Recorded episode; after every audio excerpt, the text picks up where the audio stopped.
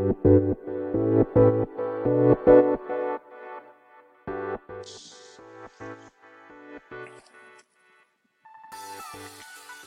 い、始まりました。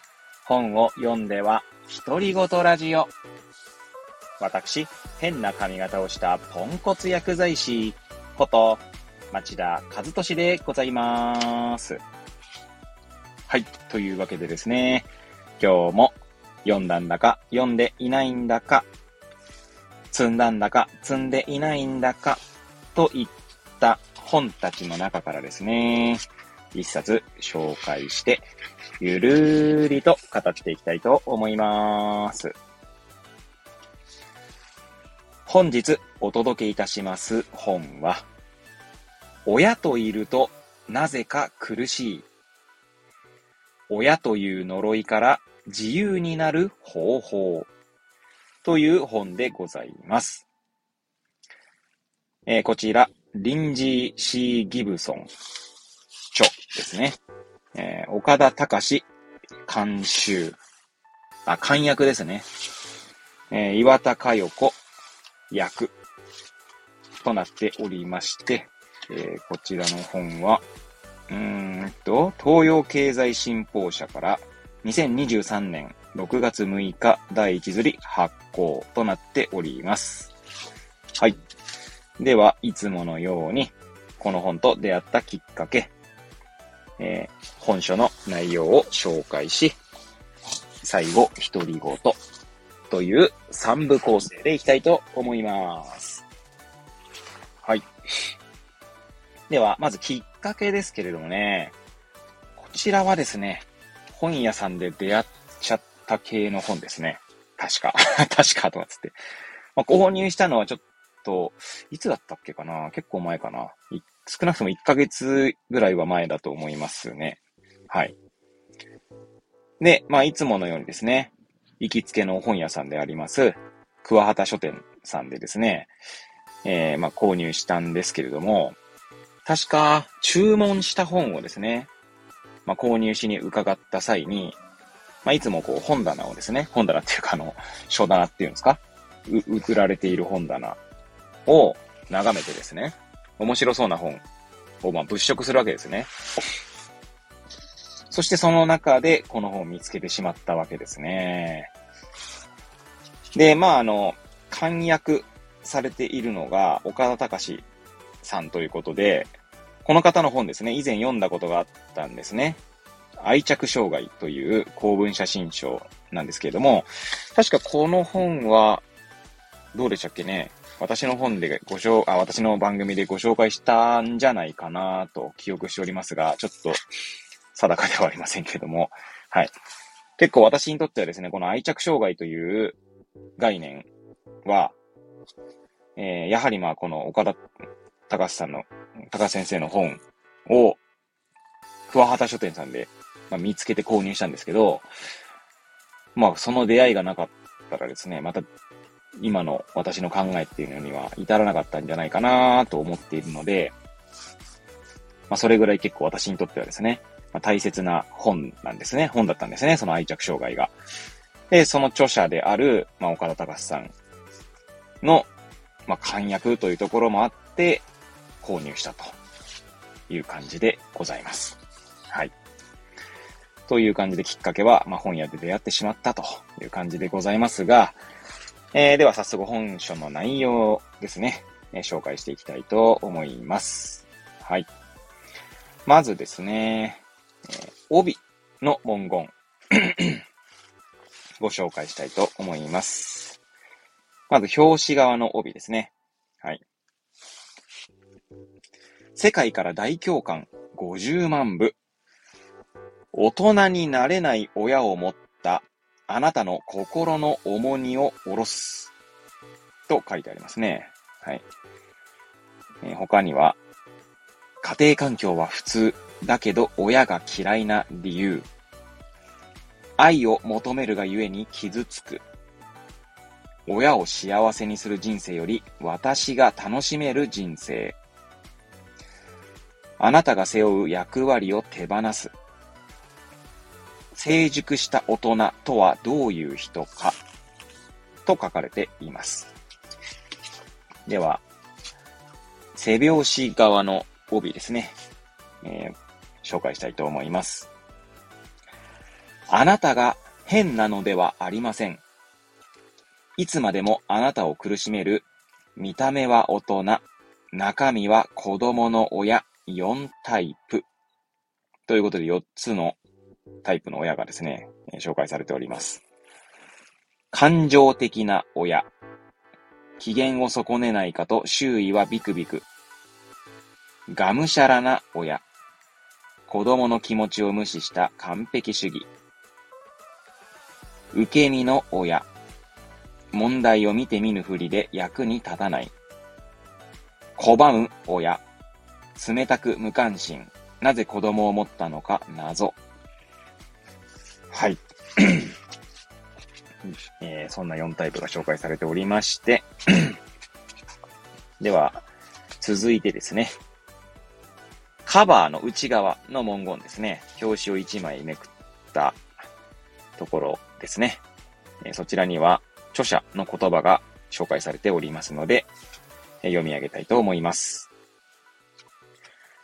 周りの人たちは家族の愛やつながりを明るく語るのに、なぜ自分は孤独を感じるのか。家族と仲良くしようとするだけで傷ついたり無力感に苛まれたりするのはなぜだろう。親から受けた辛い思いや混乱からどうやって子供は立ち直っていけばいいのだろうか。とありますね。はい。では、目次の文言を紹介したいと思います。こちらの本はですね、まず、最後参考文献があるんですが、参考文献が始まるのが284ページからですので、まあ、284ページの本と言ってもう過言ではないのかなと思います。まずはじめに簡約者の言葉ということで、一見普通の家庭、その中に潜む生きづらさから抜け出すという岡田武史さんのまあ、論考というかね、言葉があります。そして続いて、はじめにということで、私の家はどうしてこうなの？を抱えるすべての人たちへという文言が書いてあります。そしてチェックリストがありますね。あなたの子供時代は？っていうことですね。書いてあります。そこから、まあ全部でですね、10章ですね。はい。で、10章なんですが、見出しも紹介すると結構時間かかりそうなので、各章のタイトルだけ紹介したいと思います。1、精神的に未熟な親が子供の人生に与える影響。2、親の心理と行動を見抜く。3、精神的に未熟な親が隣にいるとき。4、精神的に未熟な親4つのタイプ。5、重荷を背負い乗り越えてきた人生。6、一人で頑張るのをやめる方法。7、回復がスタートする小さな瞬間。8、人に巻き込まれず新しい関係を作る。9、あなたが手にしている9つの自由。10、本当に大切にすべき人の見極め方。はい。ではですね、最後、独り言に行きたいと思いますが、いやー、これですね、まあ、購入したきっかけのところは紹介しませんでしたけども、まあ、やっぱりですね、自分が親としてどうなのかっていうことをですね、まあ、考えてしまうんですよね やっぱりですねって言ったのは、まあ、な、なんだ、なんだって話ですけど、なんて言うんだろうな。やっぱりこう、子を持つ親になると、いい親ってありたいと。子にとっていい親でありたい。我が子にとってですね。っていう思いが出てきたりとか、まあ、あるいはですね、まあ、そう、そうでなくていいと思っておきながら、まあ、私なんか特にそういうところもあるんですけども、まあ、人から見られた場合ですね、つまり他の方、つまり他人から見られた時にいい親って言われたいっていうことをですね、思ってしまう自分がいるんですよね。で、そんなに別にそんな強くは出てないと思っていますけど、でもふと振り返るとそういう親でありたいっていう自分がいたりするんですよね。で、まあもちろん自分の子にとってですね、まあいい親でありたいというか、まあそれの方が強く、強いと思っていますけど、まあ果たしてどう勝つのはわかりませんね。自分では自分のことわかんないってこともあるので、まあただですね、まあ私の中では、って言ってる時点でもうすでに主観的なので、どうかわかりません。それはもう正直、う、うちの子に聞いてみないとわかんないですよね。いくら私がいい親であろうと努めたとしても、その我が子ががですね、私のことをどう思っているかっていうのはまた違うはずなので、うん。まあ今のところですね、まあ娘も5歳ですので、まあ特に嫌われているような感じはしないんですけれども、まあ、なんだろうな。娘を見ていると、いつも思うのは、娘がですね、うちの家族のつながりをこう保とうとしてる場面っていうのはやっぱあるんですよ。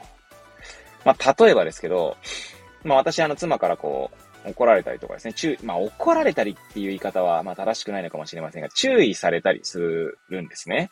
まあ妻からしたら注意してるってことなんですけど、まあ妻も結構感情的になることがあるので、まあそれを見た娘はですね、ママ怒んないでみたいな感じなんですよね。まあそうは言わなくても。で、私のことをこう、なんかこう、なんつったらは、励まそうとするとか、まあそんなこと、そんな場面があるんですよね。だから娘なりに、まあ、何かを感じ取ってですね、まあそれを、こうどうにかしてこう、なんだろうな、良い方向に向けようと。してるんだろうなーって思うんですけど、なかなか難しいんですよね。っていうのは、なかなか難しいんですよね。っていうのは、娘にそんなことをさせてしまっていいのかとかっていう話もあるかもしれませんが、いや、私が自分でどうにかできる範囲のことであれば、まあ、どうにかしようとしますが、私以外の、つまり、それは当然娘も入ってきますし、娘、妻、そして息子。息子に至っては、まあこういう言い方もあれですけど、結構本能で、まあ本能でってまあ娘も本能か。まあ息子に至ってやっぱりこう、まだこう表現できない、できない は言い過ぎたんだ、違うな。うんと、言葉による表現ができないので、うんと、難語ですから、あーとか、うーとか、んまーとか、んがーとかね、そんな感じなので、まあそれがね、言葉による表現ができるようになるかすらわからないんですよね。息子の場合はね。まあその障害があるっていうこともあって。なのでまあその息子に至ってはその、なんだろうな。まあ娘も本能的な存在でありながらも、まあ、よりこう、本能的な気がするっていう感じですかね。まあだからより難しいんですよね。で、まあ私自身もですね、もうなんかだいぶこう、例えば仕事とかを終えて、もう疲れてるとですね、もう気が利かないんですよね。まあ気が利け、仕事で気が利いてるんだかどうかわかんないですけど、今自分で言ってどうかなって今思ったんですが、まあより気が利かなくなるっていう感じですね。